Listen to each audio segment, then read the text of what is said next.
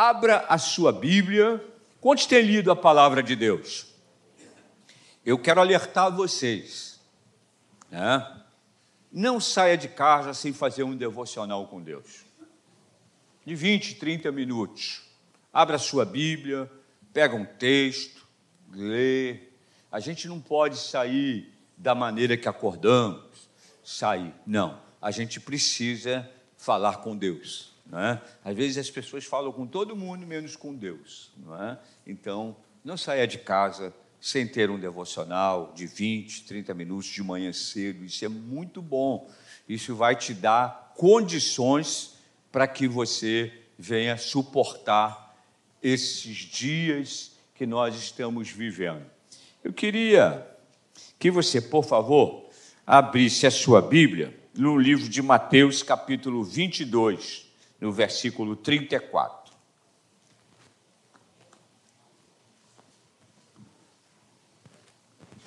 Ah, eu não sei se.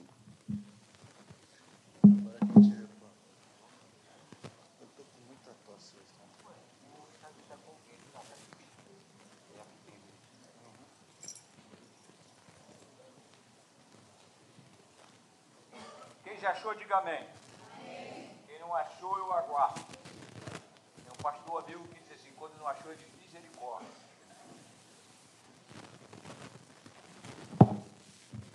Diz assim, Mateus 22, versículo 34. O título é Os Maiores Mandamentos. São dois maiores mandamentos que a Bíblia fala.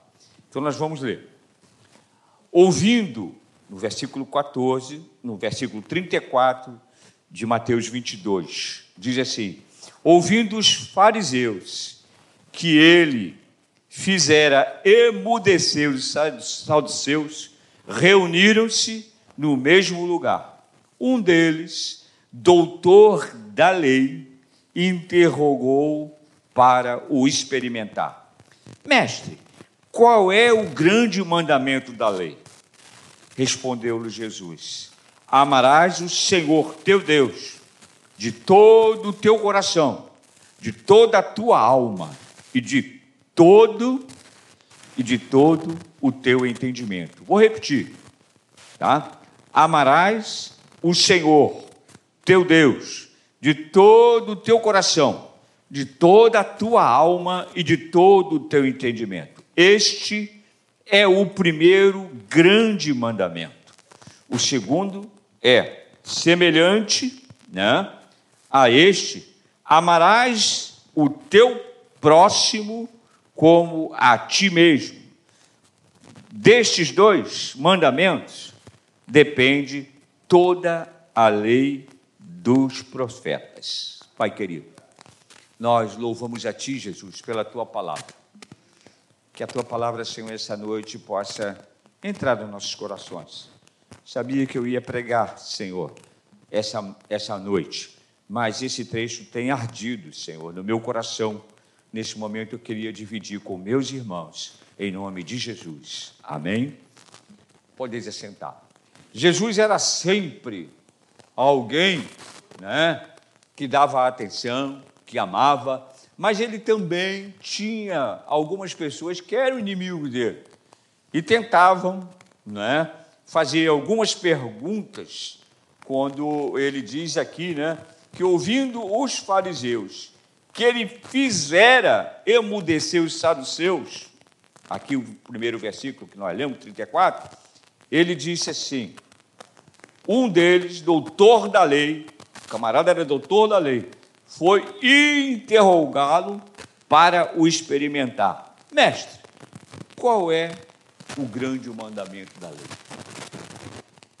A Bíblia ela fala a todo momento sobre o amor. Amém, irmãos? Quer conhecer sobre amor é a Bíblia.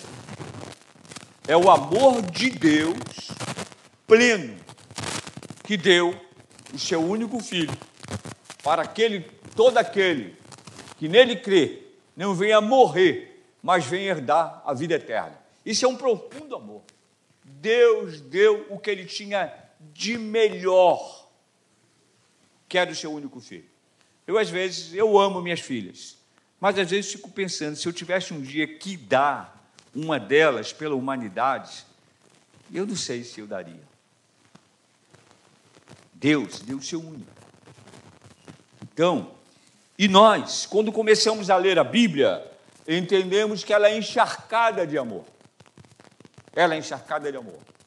E nós que temos uma vida com Cristo e procuramos ter a qualquer dia, a qualquer, todos os dias, uma vida plena com Cristo Jesus, às vezes nós sofremos, sim ou não? No mundo, na empresa onde você trabalha, no seu vizinho, né? as pessoas te perseguem, não é? As pessoas te cobram, as pessoas, quando vê que você brinca um pouquinho, faz alguma coisa, já ele é crente, mas o crente também brinca, meu irmão, não é verdade? Ah, ele tem muita vida social, eu digo que o crente tem mais vida social do que a pessoa do mundo. E eu fiquei preocupado assim que eu, eu me converti, eu falei, será que eu vou ter muitos amigos? Né?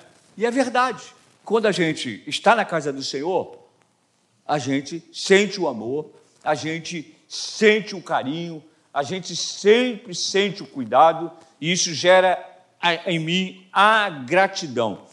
Mas o que eu queria dividir com vocês é que no versículo 35 ele diz que um deles era doutor da lei e interrogou para o experimentar.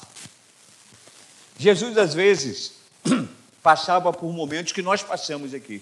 Você já viu que tem gente que, que você é servo do Senhor, solta alguma coisa para te experimentar?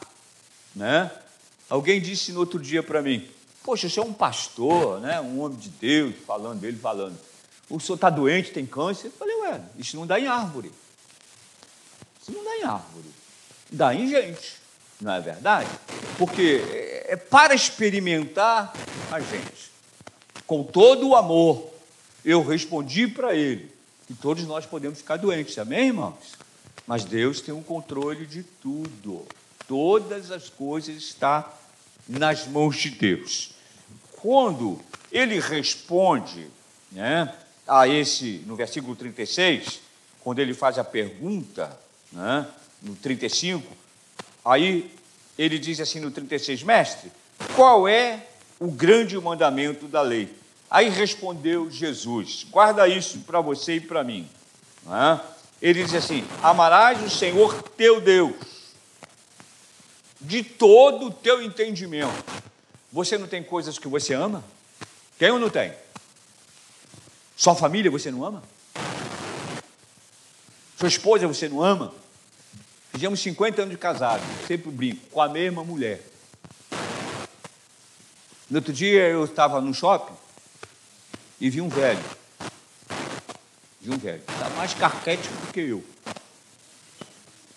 E vi, pensei até que fosse filha dele. Na Monte Carlo, aquela loja, Monte Carlo. Não tem uma loja chamada Monte Carlo? Aí a garotinha veio, hoje, tal, tatuada aqui na perna. Querido, eu gostei daquele anel. Falei, será que é filha dele? Depois eu vi que ela abraçou ele, a maneira de abraçar, eu falei, não é filha. falei, velho, sem vergonha. De repente, a mulher que é dele, que lutou com ele, fez ele crescer, ele ser alguém na vida. Ele agora arruma uma coisa dessa. Eu lembro, eu trabalhei 32 anos no Unibanco e tinha um gerente lá que abandonou a esposa. Gerente geral. Você imagina gerente geral de um banco. O quanto ele não ganha. Ele tem participação de tudo que é feito. Qualquer CDB que é feito, ele tem participação. Não é verdade? E aí, ele arrumou uma mulher. E o câncer de próstata faz com que o cara volte para casa e a mulher primeira cuida dele. Eu já vi essa cena várias vezes. Várias vezes. E foi o que aconteceu com ele arrumou a mulher, o banco mandou embora, foi morar em Campos, foi ser gerente de um, de um supermercado, mandou embora. E o filho veio parar na minha mão, no consultório. Não queria ver o pai de jeito nenhum.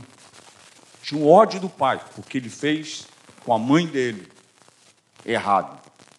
E ele disse: Agora, pastor, ele está com câncer de próstata e veio pedir socorro à minha mãe. E está lá em casa, pastor, de novo. Falei, mas ele é seu pai. Ele é seu pai. Ele é seu pai. Aonde fica o amor?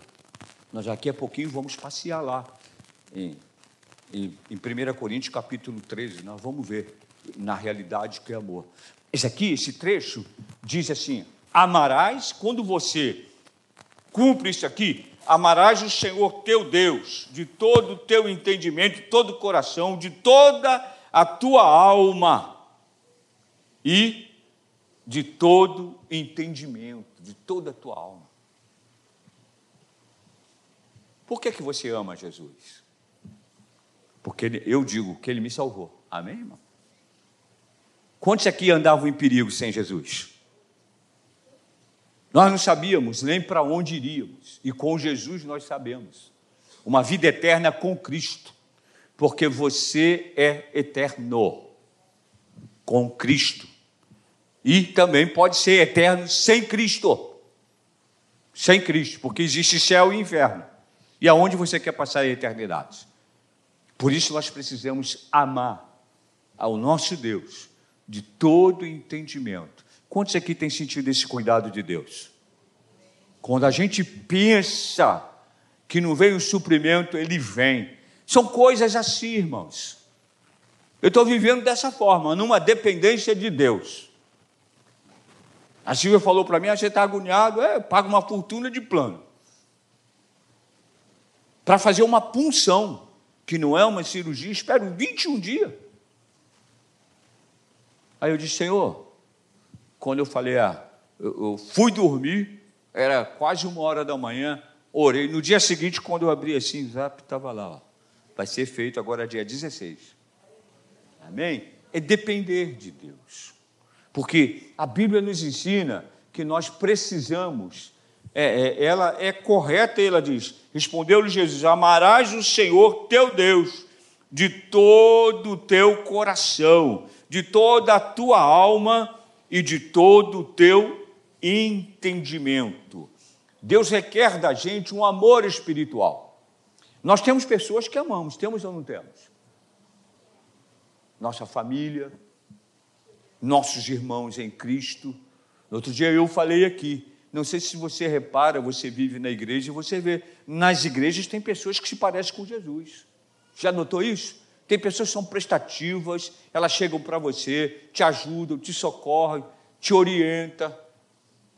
São pessoas. A, a Bíblia diz que cristão quer dizer pequenos cristos. Nós somos cristãos, somos pequenos cristos. Então, o amor é independente, não pode entrar na água do mundo. O mundo é mau muito mal. E cada vez que a gente vê a maldade, é, dá nojo de ver. Eu hoje vi uma notícia que eu falei, vieram quatro médicos. Vocês leram, viram isso? Vieram quatro médicos, profissionais capacitados, veio de São Paulo, lá na Barra, para fazer um para estar num congresso, saem para lanchar ou comer alguma coisa de noite, chegam os caras, mata, dos quatro, mata os três médicos. Esse mundo é mau. E nós precisamos a cada dia expressar o nosso amor por Cristo. Mas por que, pastor, o senhor está falando?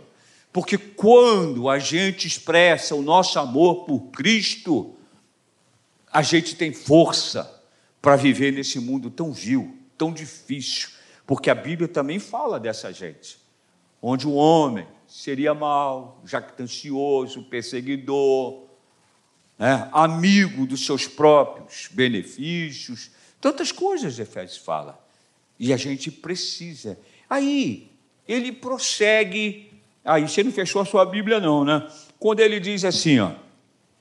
Aí ele respondeu: Amarás o teu próximo. Aí ele te responde aqui no versículo 30, 38. Este é o primeiro e grande mandamento. E o segundo, ele diz: semelhante a este, Amarás o teu próximo como a ti mesmo. Amarás o teu próximo, aquela pessoa que está perto de você. Aí pegou pesado, não é verdade? Você amar uma pessoa, às vezes, que te persegue, uma pessoa que quer te ver o mal. Mas a Bíblia nos orienta a amar o nosso próximo. Tem tantas pessoas sendo, estão doentes psicossomaticamente porque não ama. Só ama quem trata bem, mas a gente tem que amar o nosso próximo. A gente tem que expressar o nosso amor. Nós estamos no mundo, mas não pertencemos ao mundo. Nós somos estranhos às coisas e decisões desse mundo. Amém, igreja? Quantos aqui entendem isso? Quando você entregou a sua vida ao Senhor, você vai bater de frente. O Evangelho bate de frente. É contramão do mundo, é contramão. Tá? A gente precisa amar. Ah, mas ele é mala. É, a gente deve amar o mala também. Você conhece algum mala? Todo mundo conhece o mala. Tem uns caras chatos. Você precisa amar.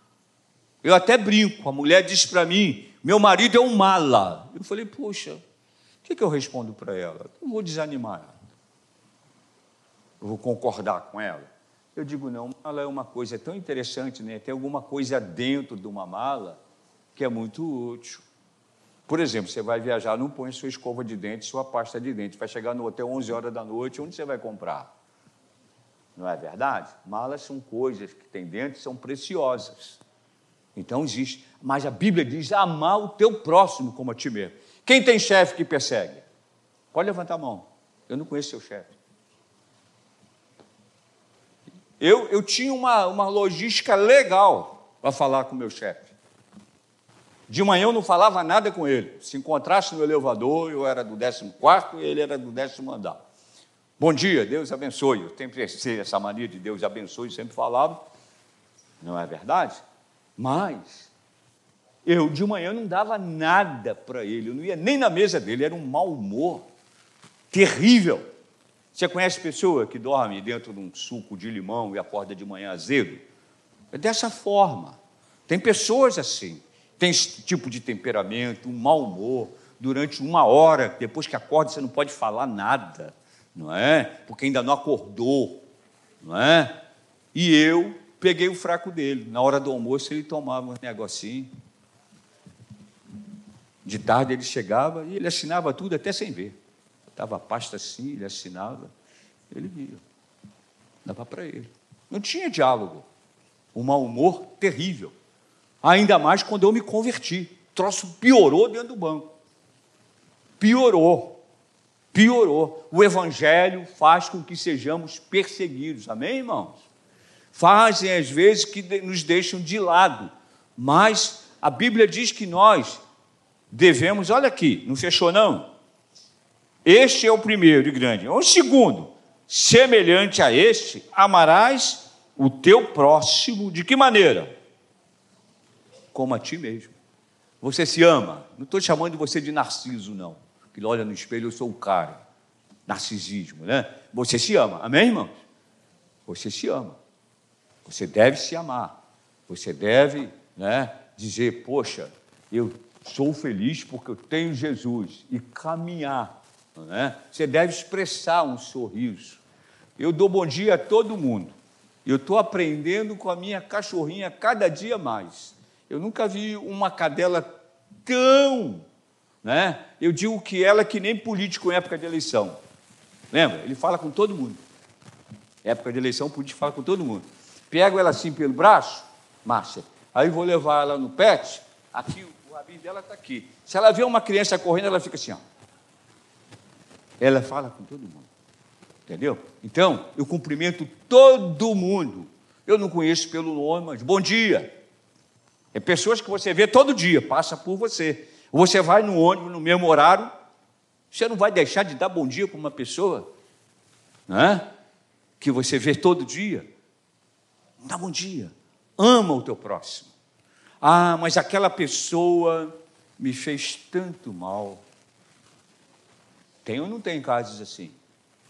Não precisa olhar para o lado, tá? Nem levantar a mão. Tem pessoas que fez mal. Tem ou não tem? Tem. Mas você deve amar. Você deve liberar o amor. Porque quando você não libera o amor, você está preso. Está tão preso que você não consegue orar a oração do Pai Nosso.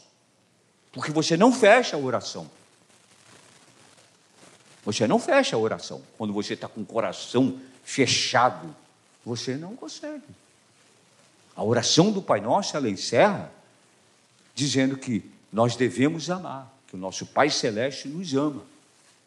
Então nós devemos amar. Né? Ah, o cara é chato. Ama. Ama. Ama. O amor. Agora abra sua Bíblia. Lá em 1 Coríntios capítulo 13. Se você. Eu, várias vezes, algumas coisas da Bíblia me chamam a atenção, e várias vezes eu vim aqui nesse livro, como eu sempre falo aqui, livro de Gálatas. Raramente é semana que eu não pego Gálatas capítulo 5. Quem aqui pede paciência ao Senhor? Todo mundo. Né? Aí você pega, aí ele aqui diz, Jesus fala para esse fariseu, né? amar o teu próximo como a ti mesmo. Mas lá em 1 Coríntios capítulo 13, ele explana mais ainda, Paulo, aos Coríntios, ele diz: Ainda que eu falasse a língua dos homens e dos anjos, se não tivesse amor, seria como um metal né, que, que bate e que ele, ele faz como sino, ele tine. Né? Ele diz assim: ainda que eu falasse a língua dos homens e dos anjos e não tivesse amor, seria como um metal que soa ou como um sino que tine. Amém, irmãos? A Bíblia nos ensina a amar. A amar. Essas pessoas, ainda que te perseguem, é que você deve orar por elas. Não é? Não é? Não é essa oração que você imprensa a Deus na parede, né? que tem umas orações que a gente fica assim, ó, eu falei com Deus essa noite. Ei, parece estar imprensando Deus na parede, não é? Mas fala, coloca essa pessoa nas mãos de Deus, né? Senhor, me ajuda a amar. Quantos aqui tem essa dificuldade? Eu já passei por isso. Amar. Às vezes, pessoa da mesma família, um tio, não é? A gente tem, a gente tem muito visto alguns casos assim, é, de pessoas que não tinham Jesus, se converteram, aí fica com essas pendências levando. Porque a Bíblia diz que quando Jesus entra em nossas vidas, tudo se faz o quê? Novo, novo. As coisas velhas se passaram. Velho pode jogar, né? Tudo lá no. Eu lembro que a gente fazia uma, uma Maranata alugava a barca para Niterói, pastor Paulo até algum tempo estava querendo fazer de novo. Chamava Navegando com Jesus. Saímos da Praça 15 e íamos para Paquetá. Era um sábado. Era legal. Só tinha crente dentro da barca para Paquetá. Né? Aí, eu estava lá na proa, junto com os diáconos de Caxias. Aí chegou uma senhora com um pacote assim, troço, tipo de um saco preto, e ela disse: Isso aqui tudo me fez mal. E eu vou jogar aí na Bahia agora. Aí o irmão que estava do meu lado saiu da frente e ela jogou, não é? Tudo que fazia mal a ela, ela jogou. E ela diz: Agora, a Bíblia diz que tudo se faz novo. Então eu vou jogar isso no mar, não vai ficar na minha mente, e a minha função é perdoar. E é verdade. Quando você perdoa, você libera. Não, e a gente pega no consultório duas coisas que têm sido tão frequentes, tão frequentes. Pessoas que trazem ainda, que já casaram, têm uma vida já com filhos, mas têm uma pendência que não sai do coração. Não perdoa um tio, um padrinho, um dindinho que abusou quando era criança. Casos demais. Outros são mulheres que não tinham Jesus, fizeram aborto, se converteram, mas se sente cobrada de não ter, entendeu? De ter feito o aborto.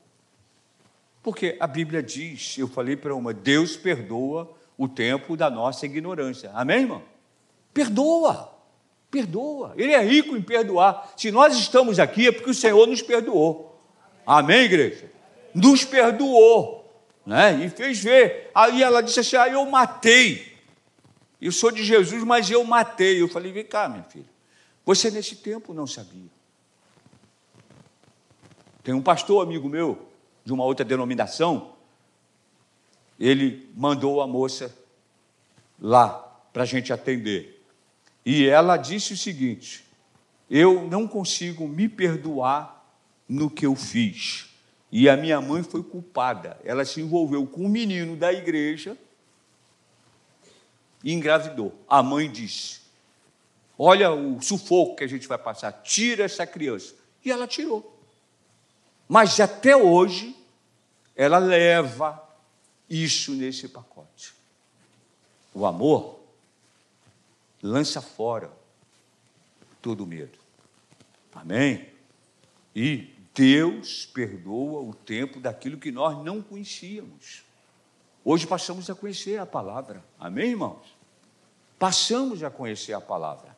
Então, tem que se libertar disso, né? dessa situação. Mas o, o trecho aqui, é no versículo 2 de capítulo de 1 Coríntios 13, diz: Ainda que eu tivesse o dom de profecia, conhecesse todos os ministérios e toda a ciência, e ainda que eu tivesse toda a fé, de maneira tal que transportasse os montes e não tivesse amor, nada seria.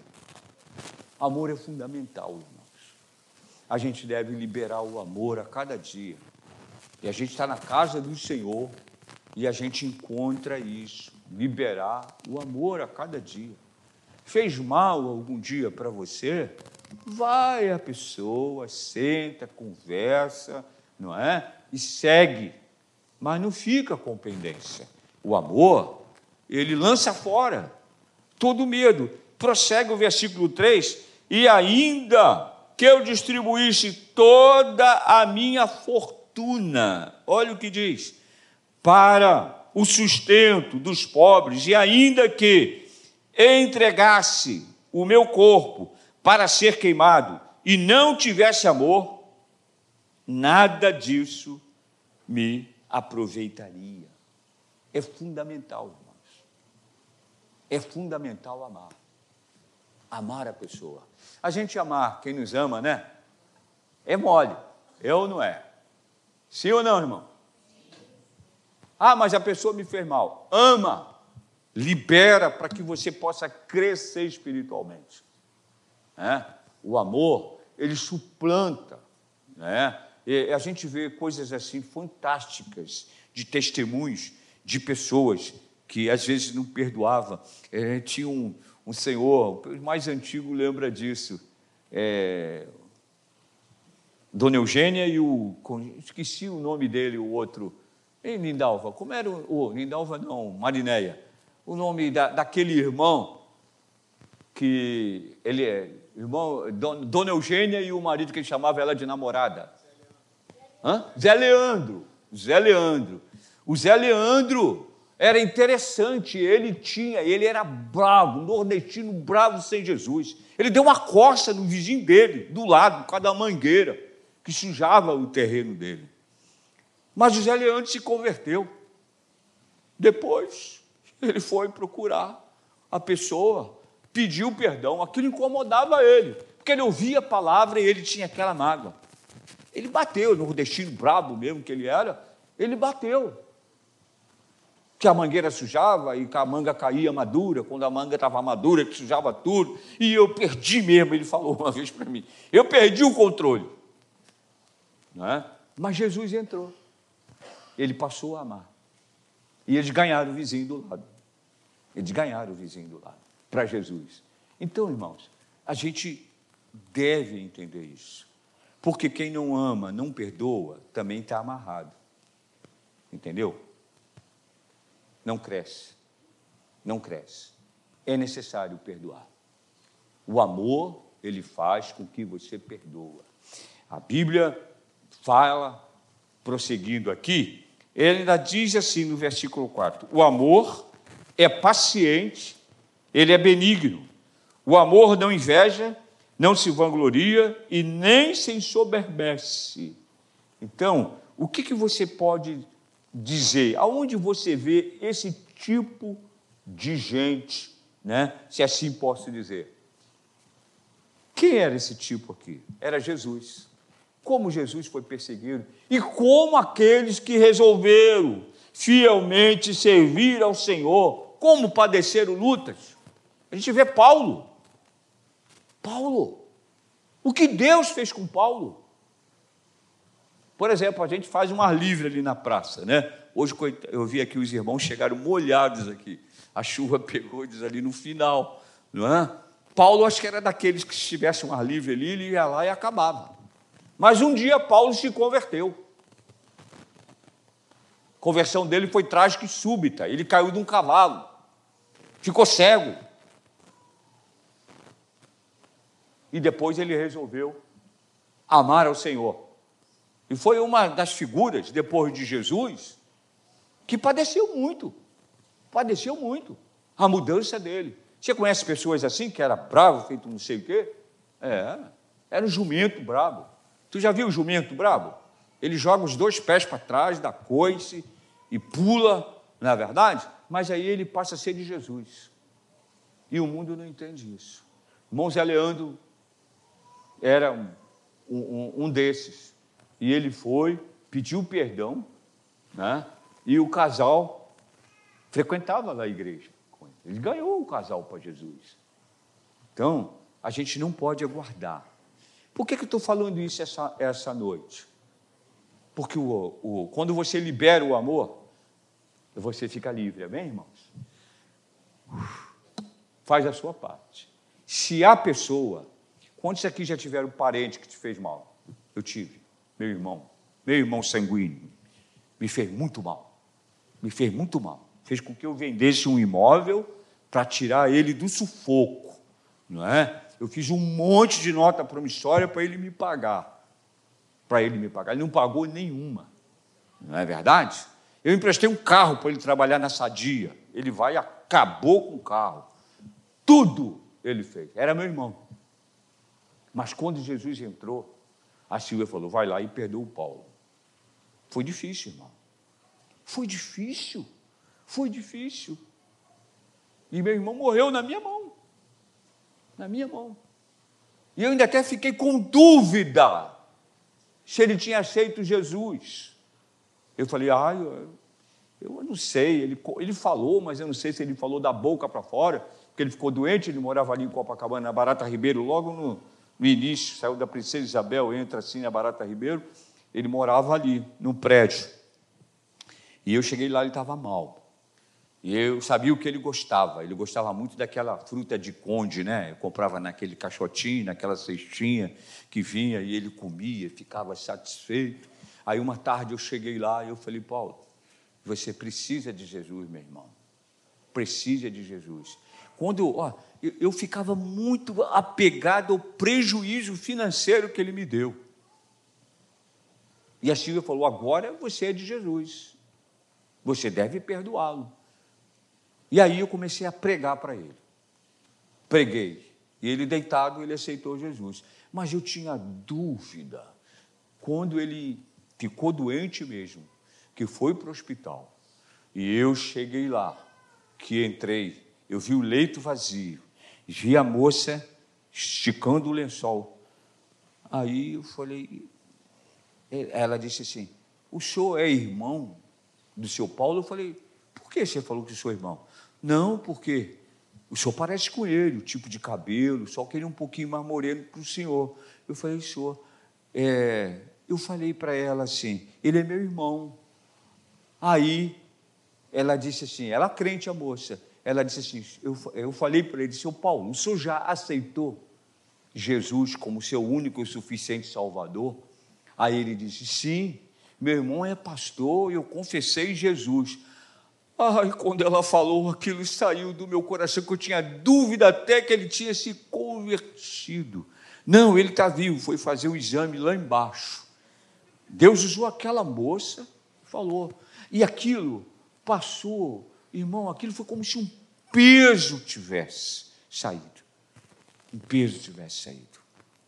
Então, a gente precisa A gente que já tem Jesus, para a gente não sofrer como Jesus. Eu fico vendo Jesus ali naquela mesa, às vezes na ceia a gente fala isso. Jesus já sabia quem tinha traído ele. Ele sabia que era Judas. Mas em momento algum ele falou para os demais que era Judas.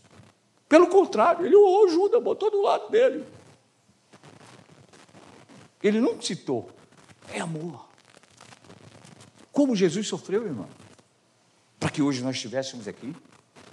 E tivéssemos vida de que maneira? Pouquinha não, a Bíblia diz em abundância. Abundância quer dizer grande quantidade. Amém, irmãos? E a gente tem que ir dar fruto. E um dos maiores frutos é o amor. Aquele cara que atende você mal quando você chega na repartição. Você é advogada, né, mano? Né? No outro dia eu cheguei na Receita Federal, ali perto onde era a delegacia. Aí eu estou lá, estou no balcão.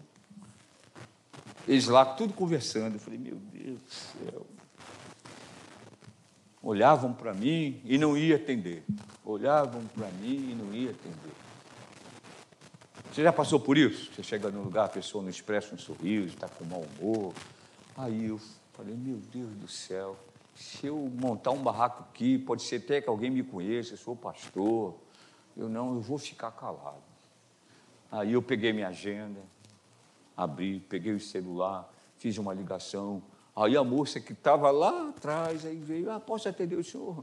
Aí eu falei, não, não vou fechar, o, expressar um sorriso para ela. Ah, sim, querida, tudo bem, eu preciso disso, disso, meu CPF é esse e tal.